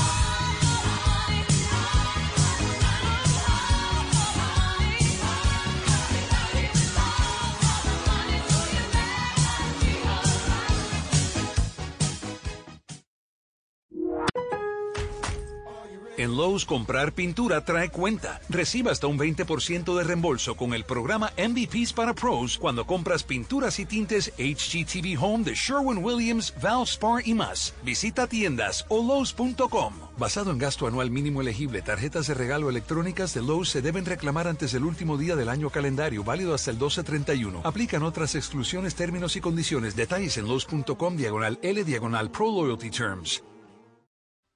A continuación, en Blue Radio, nos conectamos con Caracol Televisión para escuchar las noticias de Colombia y el mundo. Emisión del mediodía. Lucha contra el fuego. Los incendios forestales han consumido más de 2.400 hectáreas en los páramos de las alfombras en Boyacá y Santo Domingo en el Cauca. Y en el sur de Bogotá declaran alerta por incendio en el Sumapaz. Estamos preparados. Las autoridades comenzaron a elaborar planes de contingencia para enfrentar posibles erupciones de los volcanes Galeras, el Ruiz y el Machín. Los expresidentes César Gaviria y Álvaro Uribe presentaron propuestas para reformar el sistema de salud. ¿En qué consisten? ¿Qué tan distintas son de la reforma del gobierno Petro? Ya les contamos. En Cartagena, una moto acuática embistió a tres turistas. Uno de ellos permanece hospitalizado. En Barranquilla, el alcalde Pumarejo encabezó los operativos contra la delincuencia y en el Magdalena, campesinos piden recursos y semillas para volver a sembrar sus tierras. En Medellín retiraron parte de la histórica plomada ubicada en la autopista norte y en esta capital la papa, el plátano, la carne y otros alimentos están muy costosos. Decenas de personas arriesgan sus vidas para atravesar un río en Colombia, Huila. Esta bebé que estaba enferma fue trasladada en una canastilla sobre el caudaloso río. Piden la construcción de un puente. Un feliz reencuentro. Las tres niñas salvadoreñas que fueron abandonadas por coyotes en el río Bravo se reunieron con su mamá en México. Ahora la mujer intenta evitar que sean deportadas a su país de origen. En deportes, prueba de fuego para Colombia y Ecuador. En el Sudamericano Sub-20, la selección nacional va por su segundo triunfo, mientras que los ecuatorianos anuncian que saldrán de la mala racha tras dos derrotas en línea frente al equipo local. Colombia-Ecuador este lunes a las 8 de la noche por el Gol Caracol.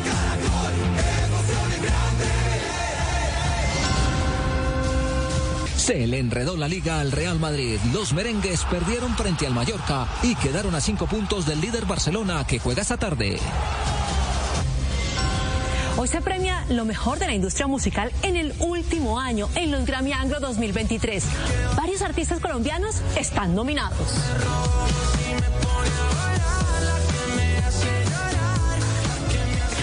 Fiesta y la alegría previa al carnaval de Barranquilla se trasladó al río Magdalena con un colorido recorrido. Estoy más aquí en Show Caracol. Nos vemos. Desde el Centro de Noticias de Caracol Televisión en Bogotá, esto es Noticias Caracol Fin de Semana con Daniela Pachón y Alejandra Murgas.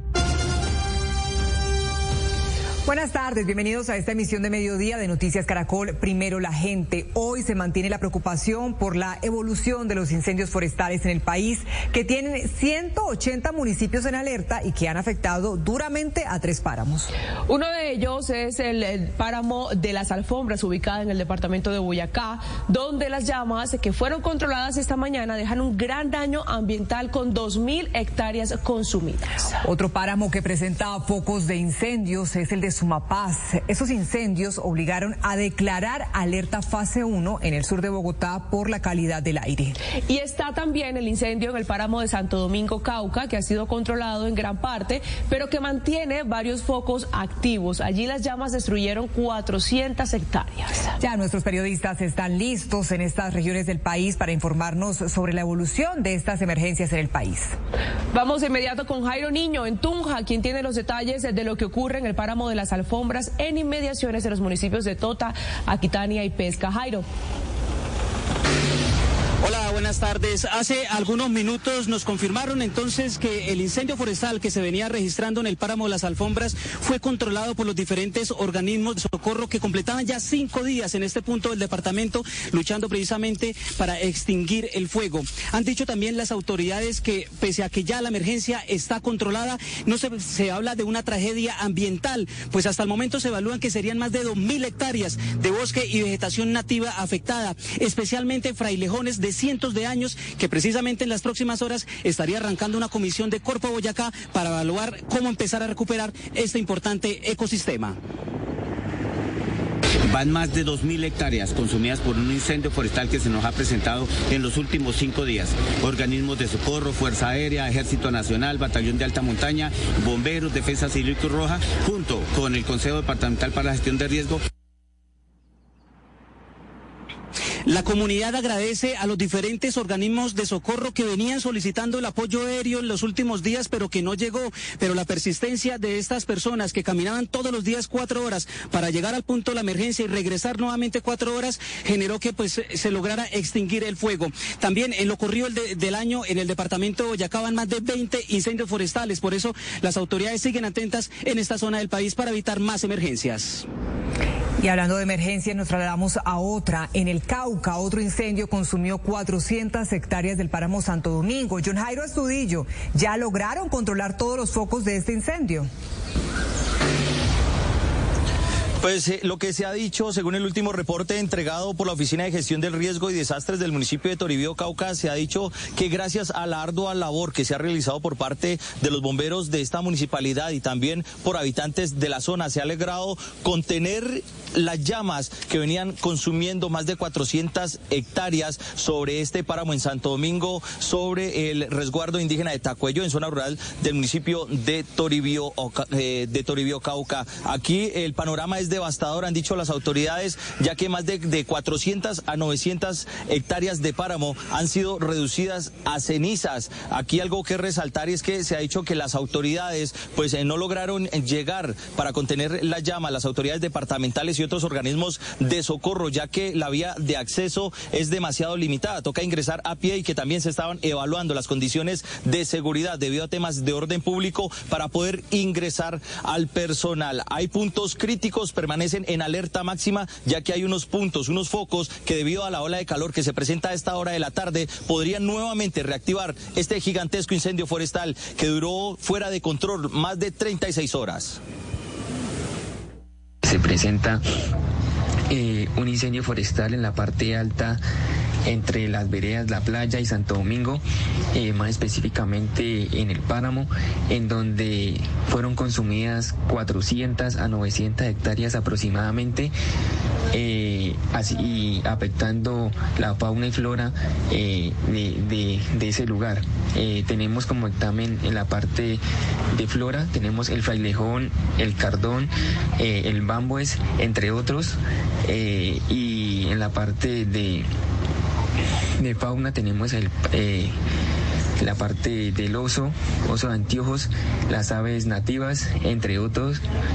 Eh, igualmente mmm, tenemos eh, la parte del suelo mmm, muy afectado y que pues es lamentable ya que pues es el páramo y inicialmente eh, es donde nace como tal el agua eh, cristalina y que no, a nosotros pues es de vida para nosotros. La magnitud de este incendio forestal también afectó a cuatro sectores, como son la vereda Santo Domingo, la playa, también el sector de la Bayuna y finalmente la Suiza. Se está pidiendo por parte de las autoridades locales que las autoridades departamentales estén alerta ante un eventual, ante una eventual reactivación de este incendio forestal. John Jairo, también el páramo de Sumapaz, que está entre Cundinamarca y Meta, presenta focos de incendios forestales. Es de Rico, ¿cuál es la situación de los incendios? ¿Están controlados? Así es, el incendio ya está controlado por fortuna, pero sin embargo ya se dio una alerta hace pocos minutos al Comando Aéreo de Combate número 2 para que realizaran una inspección eh, aérea nuevamente en el sector donde se presentó el incendio porque hay focos de calor y estos focos de calor podrían presentar nuevos incendios. Por eso están sobrevolando específicamente el páramo de Sumapaz, las aeronaves, en el sector en donde los límites entre Meta, Cundinamarca, incluso también hasta el sector del departamento del Huila para descartar cualquier tipo de incendio en esta zona tan frágil que hay aquí en este ecosistema, el más importante, el páramo más grande del mundo hace el despliegue de todas sus capacidades y el uso dual de las mismas, efectuando una misión con una aeronave de combate A-29. Gracias a los sensores de esta se pudieron tomar imágenes que sirvieron para evaluar la cantidad del daño que se estaba presentando. Es allí como se tomaron unos cursos de acción por medio de la Unidad Nacional de Gestión de Riesgo de Desastres. Ahora mismo estamos programando más aeronaves para efectuar y evaluar cuál es la intensidad de ese daño y continuar con la protección de estos recursos estratégicos para la nación. Y la alerta continúa en no solo el departamento del Meta y Guaviare, en toda la Orinoquía colombiana y parte de la Amazonía, porque vía satélite han podido identificar que hay 220 puntos de calor en este sector. No quiere decir que sean incendios. Puntos de calor quiere decir que la concentración calórica es más fuerte eh, de la superficie y esto podría, a través de las altas temperaturas, presentarse un conato de incendio. Por eso están activados todos los organismos de socorro y las aeronaves listas para sobrevolar estos puntos en caso de ser necesario necesario. Gracias. 12.38 y a esta hora justamente tenemos comunicación con el director de la Unidad Nacional de Gestión del Riesgo, Javier Pava. Director, bienvenido y comienzo preguntándole cuál es la situación en este momento de esos tres páramos afectados por los incendios forestales. Tal como lo escuchamos ahora en las declaraciones en territorio, se vienen haciendo controles, hay algunos incendios que ya están controlados y otros que siguen activos. Igualmente tenemos otros seis puntos que igualmente están recibiendo atención y estamos todo el Sistema Nacional de Gestión de Riesgo activado para estar muy atento a las olas de calor y a los puntos donde tengamos puntos calientes que requieren atención inmediata. Director, hablemos ahora de las afectaciones. ¿Cuál es el impacto ambiental que está dejando estos incendios? En esta ocasión los incendios han estado principalmente en páramos la pérdida de frailejones es muy grave y realmente eso va a afectar hacia el futuro realmente estas zonas de las cuencas abastecedoras de agua y por eso es muy preocupante esta pérdida que se ha dado en este momento. El trabajo ha sido enorme por parte de los organismos de respuesta para brindar atención inmediata. Sin embargo, pues tenemos aquí que investigar mucho más las causas porque no es muy claro realmente cuáles son los orígenes más allá de las olas de calor. Creo que aquí hay un llamado a la ciudadanía también estar muy atento al, tema de las fogatas, al tema de uso de los parques y aquellos visitantes que en una manera pues facilitan que ese tipo de cosas se puedan presentar en estas zonas.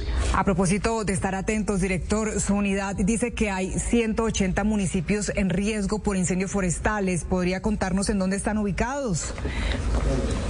Sí, básicamente, digamos, el IDEAN, que es la entidad la autoridad en el tema viene haciendo un monitoreo de las condiciones de, de olas de calor que se presentan por estos días y que generan alta susceptibilidad a incendios, donde nos pueden generar incendios en varios departamentos, principalmente en la zona andina, en la zona suroccidental e igualmente en la zona de la Orinoquía, donde digamos tenemos un gran número de, municipios que podrían estar en esas circunstancias.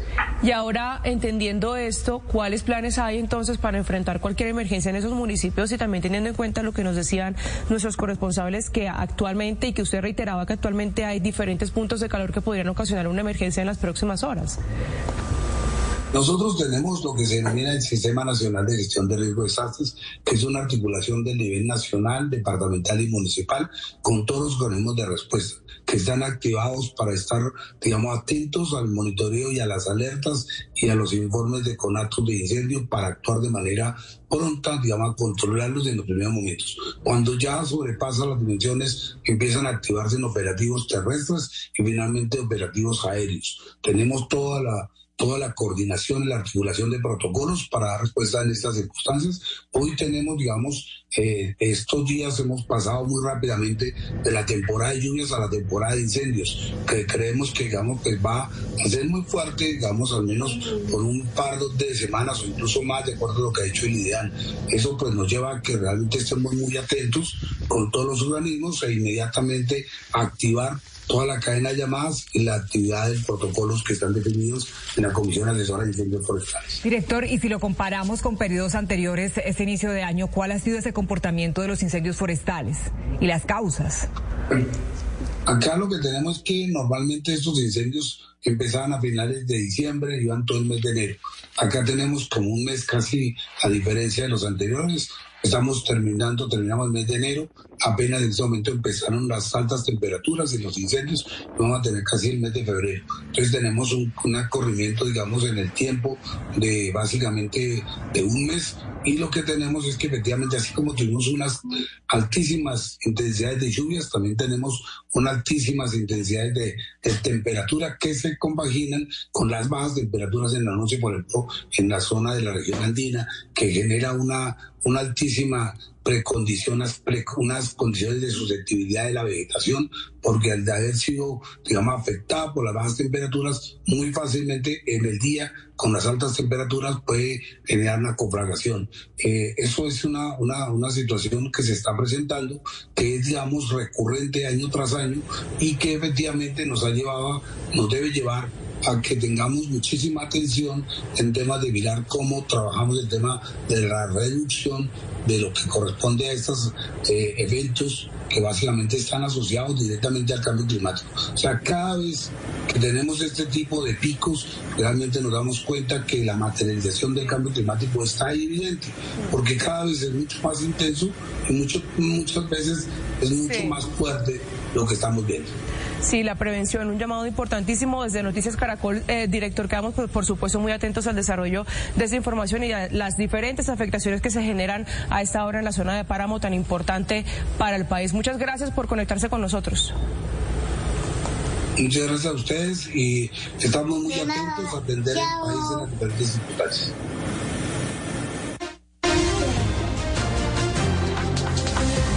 Ahora es noticia el anuncio del presidente Gustavo Petro de enviar ayuda a Chile por cuenta de los incendios que allí se registran. Pues a través de su cuenta de Twitter, el mandatario colombiano aseguró se enviará desde Colombia un avión cargado de material y también de personal experto en apagar incendios forestales. Recordemos que el gobierno de Gabriel Boric pidió la ayuda internacional, pues al menos son 200 los incendios que allí se registran y al menos 29 las personas fallecidas.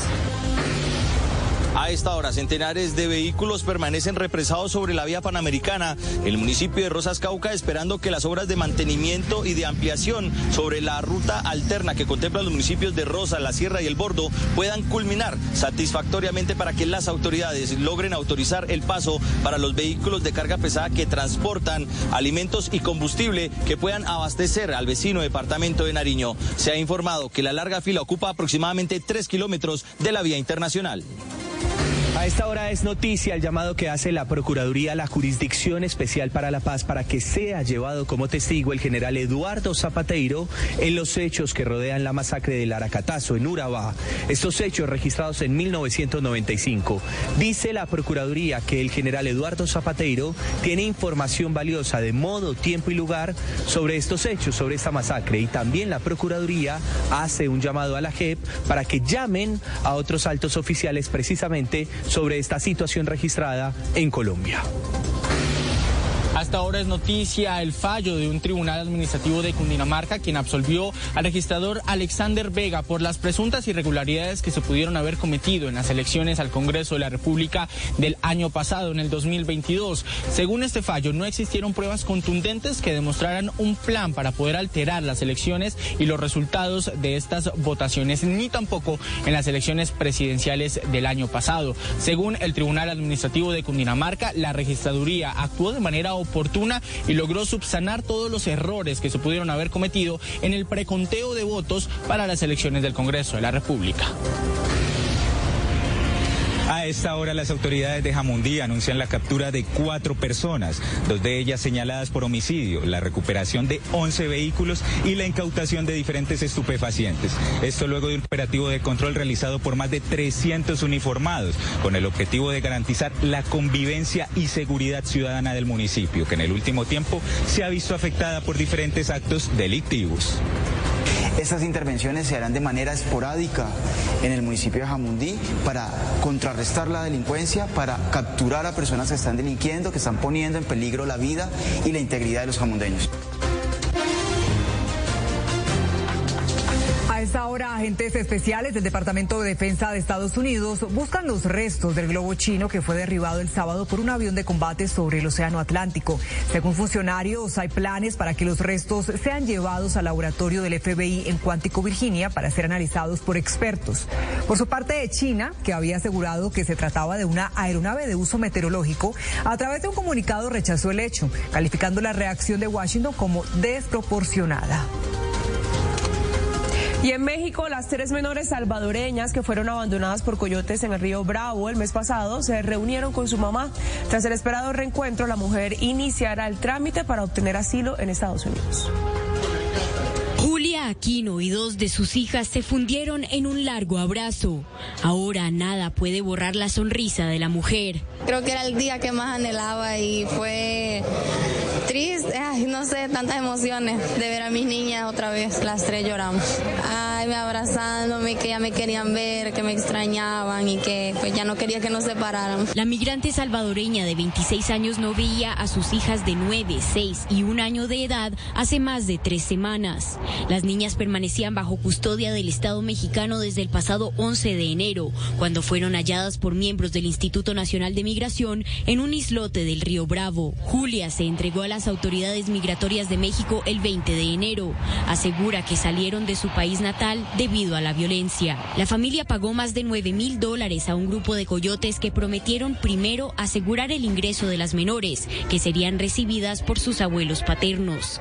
Días después se enteraron de la desgarradora noticia. Las niñas habían sido abandonadas. Lastimosamente, pues a mí me tocó tomar esa decisión y quizás no, no la pensé bien, no lo asimilé bien y solo pues me dejé llevar y lastimosamente pasó lo que pasó, pero gracias a Dios que nunca pues dejó a mis niñas solas. El viernes un juez le concedió la libertad a Julia y por ahora ella y sus hijas cuentan con un permiso temporal para transitar por México.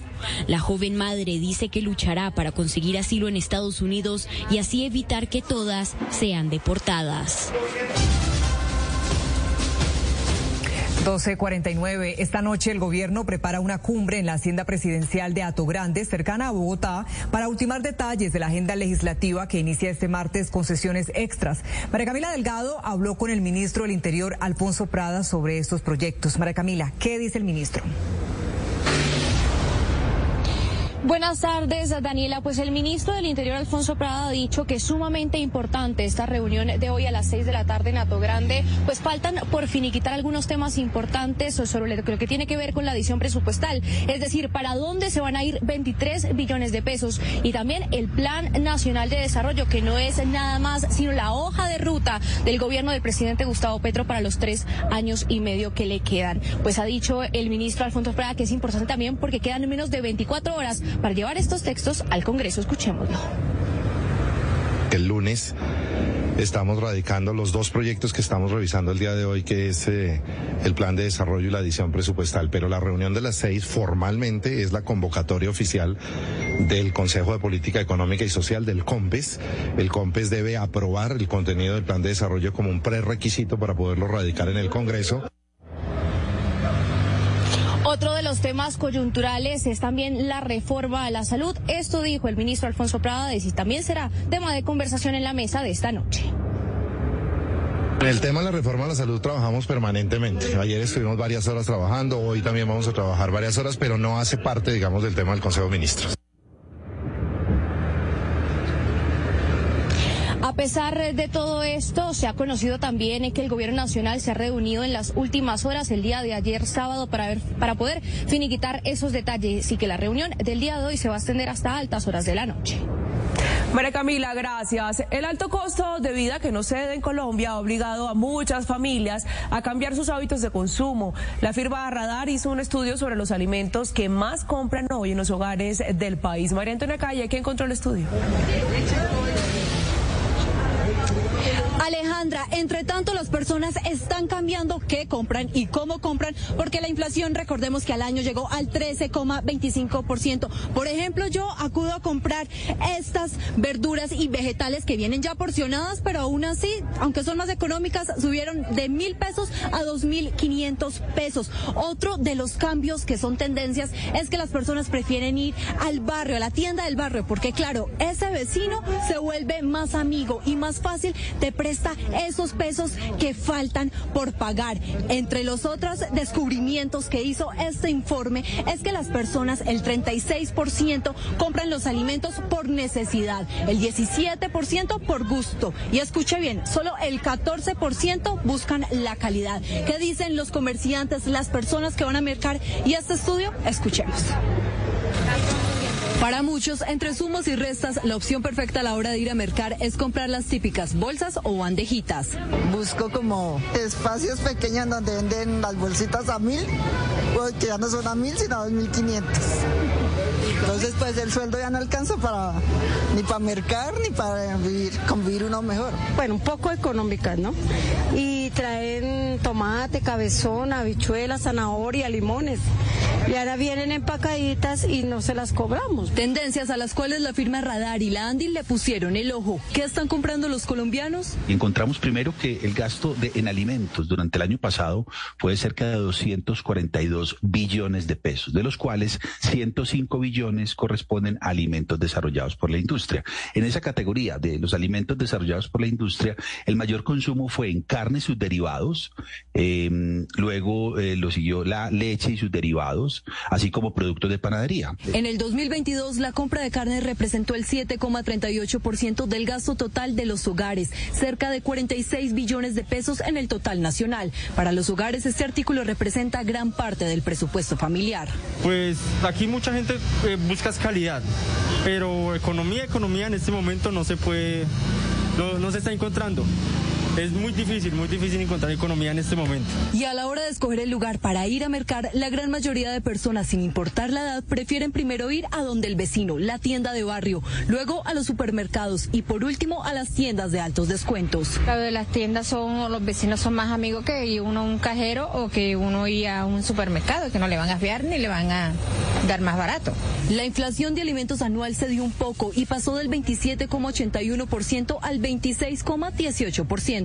Vemos que estas últimas noticias de enero en alimentos son bien interesantes porque ella empieza a mostrar que aquellos productos que tuvieron un incremento muy importante el año pasado al menos empieza a estabilizar. Los expertos resaltan la importancia de incrementar la oferta de alimentos y mantener las cadenas de abastecimiento operando. Fórmulas para seguir bajando la inflación.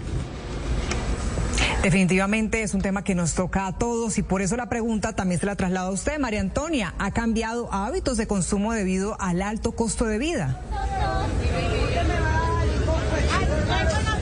Daniela, claro que sí, y es que en enero la inflación solo fue de 1,78%. Entonces, como les comentaba, estas bolsitas son tendencia en la plaza de mercado y también en esos comercios informales. Esta vale 3 mil pesos y si la comprara por libra o aparte podría ser aún más. Y como siempre, la tienda de barrio, que bueno, los amigos fían más fácil. Y termino con una cifra, y es que según Radar y la Andy, los colombianos aproximadamente de todos los gastos que reciben, los ingresos, el 39% se les va a los alimentos. Entonces, ¿eso qué quiere decir? El resto es para arriendo, educación y más. Y donde más se gastan todos estos ingresos los colombianos es en Neiva, Cartagena y Barranquilla. María Antonia, y es que los alimentos en general están por las nubes en Medellín, y Medellín, pues por supuesto no es la excepción.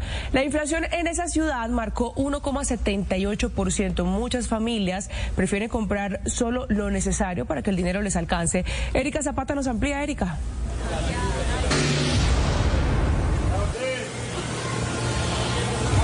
Muy buenas tardes. yo los saludo desde la Plaza Minorista. Aquí la situación está compleja teniendo en cuenta que hay unos productos que están muy caros. Estamos hablando de la papa, el kilo a 4.500 pesos, aquí porque venden barato, vale 4.000 pesos en este negocio, pero realmente en todo lado está a 4.500 pesos, muy caro. Miren, el kilo de plátano, 5.000 pesos, aumentos del 30, 40%. Vamos a ver qué me vale estos cuatro plátanos. Valen 7.470 pesos, muy caro eso, alcanzar así mucho para cinco patacones, no para toda una familia. En el caso de la zanahoria, el precio sí está estable. Y miren, bendito Dios, el jugo. El jugo aumentó en un 10%, el precio del maracuyá, también del tomate de árbol. La situación está compleja, hicimos un recorrido durante la mañana y esta es la crónica. Ciertos alimentos en Medellín están incomprables. La carne, el plátano y el frijol son algunos de los productos que tienen sus precios por las nubes. Y es que la inflación durante enero marcó 1,78%. ¿El frijol está caro? Sí, señora, está a 7 mil la libra. ¿Qué está haciendo la gente con esos productos tan caros? ¿Cómo? Eh, mermando la cantidad que van a llevar. ¿Qué está caro, por ejemplo? Eh, así, la maracuyá, la guayaba, el tomate y árbol. El alza en el costo de los alimentos tiene comiendo uña a más de uno. ¿Este salió caro? En este momento lo que son los huevos, la carne, todo está por las nubes. La papa está a 4.500, a 4.000, pero es por la subida de los peajes, o si no pudiera estar un poquito más, más bajita. El plátano está costosísimo, 4.500. La situación es similar a la del año pasado. Mientras unos productos subían, otros bajaban y viceversa.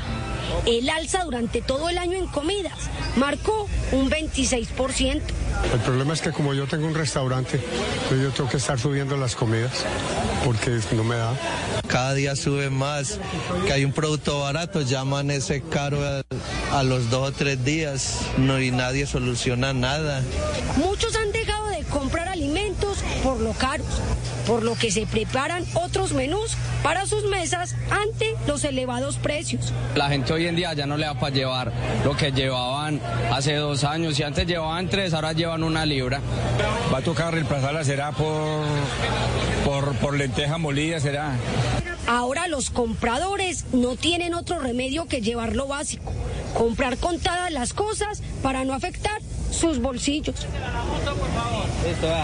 Miren, los huevos también están caros. Esta canasta en promoción a 14 mil pesos.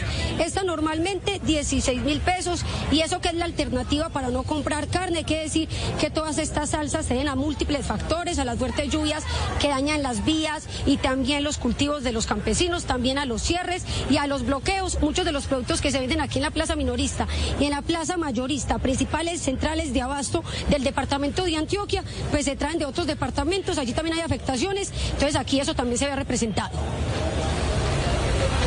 12 del día, 59 minutos, cambiamos de tema. Recientemente se presentó un incremento en la actividad sísmica del volcán Machín, ubicado en el Tolima y que permanece bajo observación especial. La alerta puso en evidencia problemas en las rutas de evacuación para los habitantes aledaños al volcán y es por eso que hoy revisamos cómo están los planes de emergencia en esas zonas, el Machín, el Nevado del Ruiz y el volcán Galeras. Iniciamos precisamente con el volcán Machín, donde los habitantes en zonas cercanas aseguran que algunas de las rutas no son transitables. 11 son las rutas de evacuación que hace unos días socializaron las autoridades de Ibagué ante una eventual erupción del volcán Cerro Machín. El director de la Defensa Civil mostró algunas. Tenemos en Cajamarca estas personas evacuadas